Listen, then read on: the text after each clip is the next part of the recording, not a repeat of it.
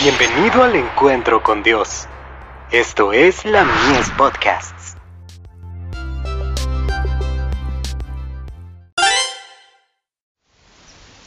Cada día con Dios. Lo que hace la oración. Acerquémonos con corazón sincero, en plena certidumbre de fe. Hebreos 10, verso 22. No puede haber verdadera oración sin verdadera fe.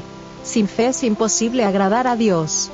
Hebreos 11, verso 6. La oración y la fe son los brazos por medio de los cuales el alma se abraza del amor infinito, y se toma de la mano del poder celestial.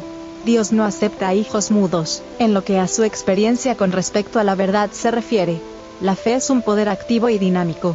La fe en Cristo, cuando comienza a manifestarse, se revela mediante la oración y la alabanza. La oración es un alivio y un consuelo para el alma perturbada.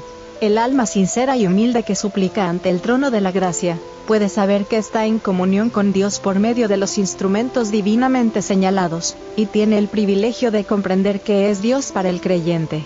Debemos entender cuáles son nuestras necesidades. Debemos tener hambre y sed de la vida en Cristo y por medio de Cristo. Entonces acudiremos a Él con humildad y sinceridad, y nos otorgará la fe que obra por el amor y purifica el alma. Cristo se entregó a sí mismo voluntaria y alegremente para cumplir el propósito de Dios haciéndose obediente hasta la muerte, y muerte de cruz. Filipenses 2, verso 8. En vista de que ha hecho todo esto, ¿nos costará mucho negarnos a nosotros mismos? ¿Evitaremos participar de los sufrimientos de Cristo? Su muerte debiera sacudir cada fibra de nuestro ser, disponiéndonos a consagrar a su obra todo lo que tenemos y somos. Al pensar en lo que ha hecho por nosotros, nuestros corazones se debieran llenar de gratitud y amor, y debiéramos renunciar a todo egoísmo y pecado.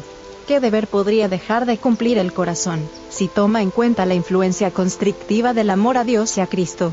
Con Cristo estoy juntamente crucificado y ya no vivo yo, mas vive Cristo en mí, y lo que ahora vivo en la carne, lo vivo en la fe del Hijo de Dios, el cual me amó y se entregó a sí mismo por mí.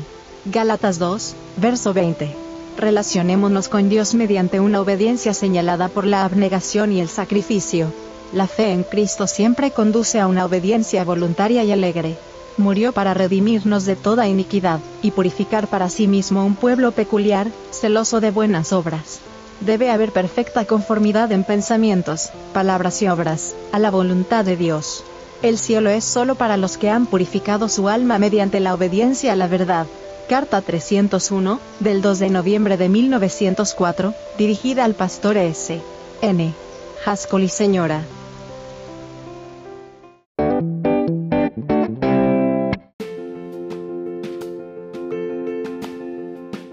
Visítanos en www.ministeriolamies.org para más contenido.